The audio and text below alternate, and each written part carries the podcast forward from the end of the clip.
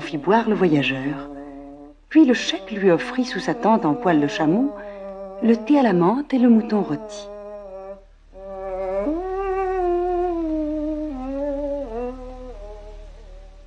Merci, cher hôte.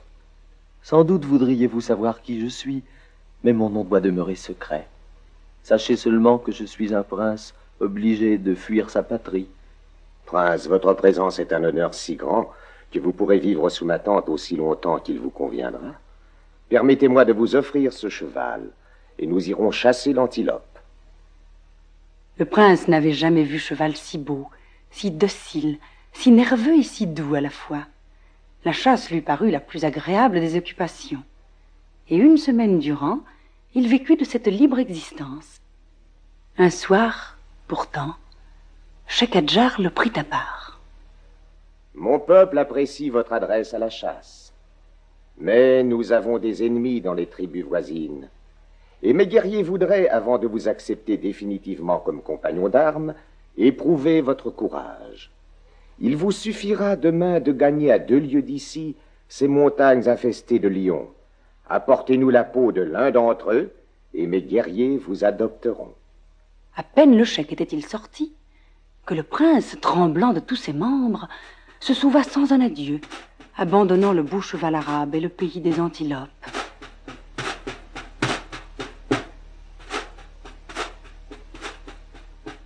Au-delà des montagnes, les herbes, les arbres, les puits reparurent.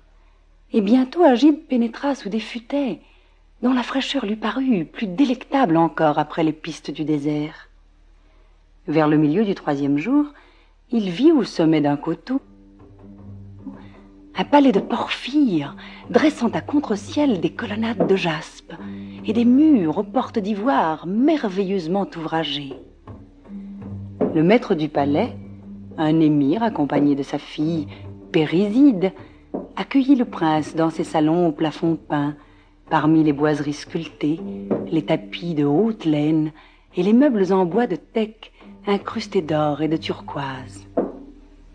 Puis, il offrit à son visiteur un repas de brochettes d'ortolan et de confitures de roses. Merci, cher hôte. Sans doute voudriez-vous savoir qui je suis, mais mon nom doit demeurer secret. Sachez seulement que je suis un prince obligé de fuir sa patrie. Prince, votre présence est un honneur si grand que vous serez chez vous dans mon palais aussi longtemps qu'il vous conviendra. Mais pour l'heure, je vous prie de m'excuser.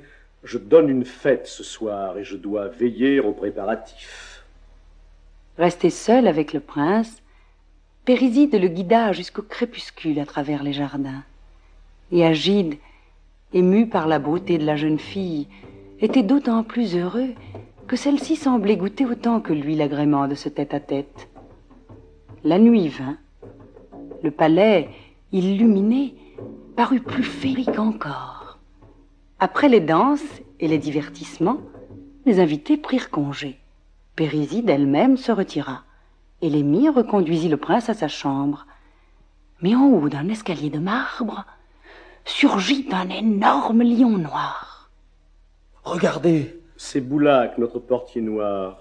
Il ne vous dira rien si vous n'avez pas peur. Mais j'ai peur. Allons, allons, prince, dominez-vous. Le courage n'est le plus souvent que la peur vaincue. Oh, je ne peux pas. Conduisez-moi ailleurs.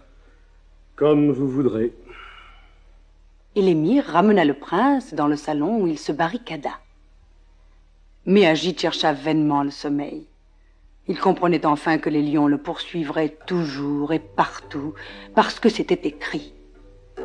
Le lendemain, il alla trouver l'émir. Je m'appelle Asjid, fils du roi Al-Mamoun, et je suis un lâche. J'ai voulu fuir le danger, mais au lieu d'un bonheur tranquille, je n'ai trouvé que l'inquiétude et le remords.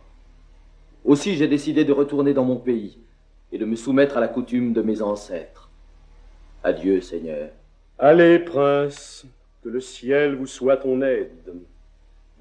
Agide reprit le même chemin pour informer Shekadjar et Oaxus de sa résolution. À peine arrivé dans son palais, il fit appeler le vizir.